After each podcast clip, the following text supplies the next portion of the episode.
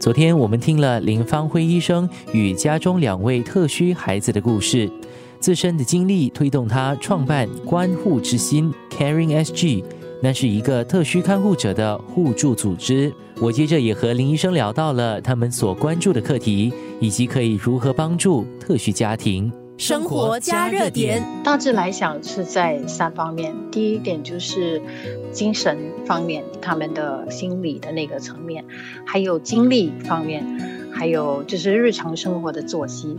所以这是第一方面，就是个人的那个方面。如果家人啊、邻居、朋友、同事或者是社区人士可以适当的支持是最好的。第二点就是个人家庭的那个财务方面，还有职业发展，很多。特需父母，他们因为孩子的关系需要带他们去治疗啦、看医生啦，所以经常要请假。在职业发展方面，通常都会受到影响，有些甚至会放弃他们的工作。所以长久来说，这样子收入也减少，收入减少就少了储蓄，少了储蓄过后，那第三点就是将来的规划。因为虽然我们能在有生之年，就是尽量。做孩子最好的一个伙伴，可是我们走了过后，谁会来照顾他们呢？所以我们通常都会想要怎么样规划将来。这三个方面应该是最大的挑战吧。生活加热点，第一点，我觉得如果可以加强看护者之间的联系，会很有帮助。如果看护者之间能互相了解、互相鼓励，那其中一个碰到问题的时候，至少有倾诉的对象了。如果可以建立一个比较稠密的这种互助网络是最好的。虽然说政府做了很多服务，也有很多专业人士，可是朋友跟朋友之间的互相关网那是最重要。第二点就是，我觉得以我的了解，现在我们有很多那个家庭服务，也有很多特需服务来帮助那些特需需要的孩子或者是人士。可是特需家庭的服务，就是一体化的这种服务。可能在新加坡会比较缺乏，所以如果可以在这方面做多一点开发，多一些计划培训，多一些服务的协调员，或者是开发一些更好、更完善的指南呐，或者是方针，那会有很大的帮助。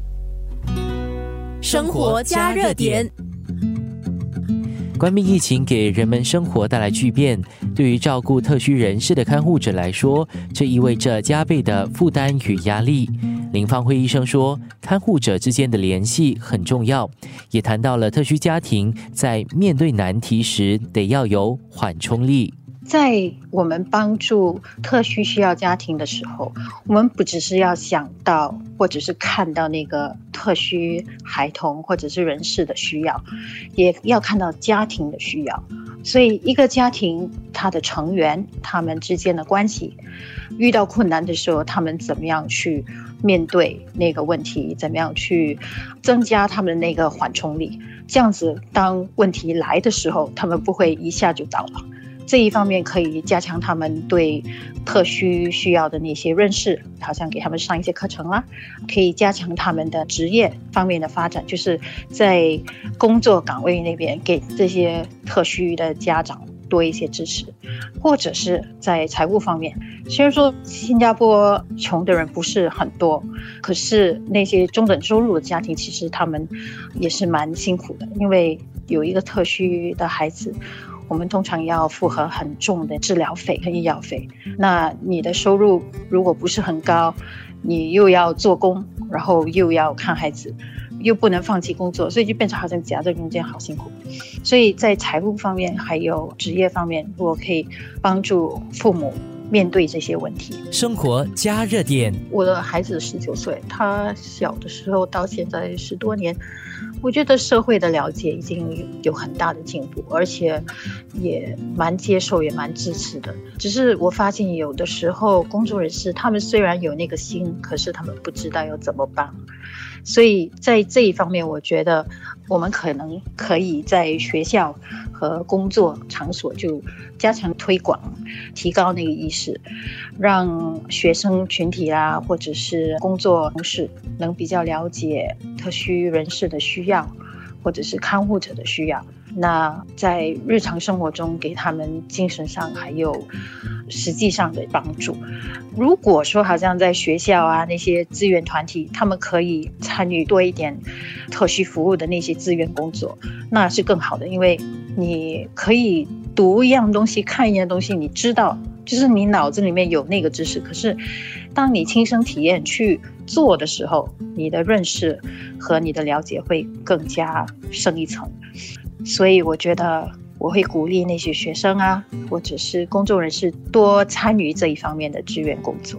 还有一点就是，我们看护者本身如果可以站出来分享我们的经验，不单会帮助我们自己，也可以帮助其他的看护者，也可以算是一种回归社会的方式吧。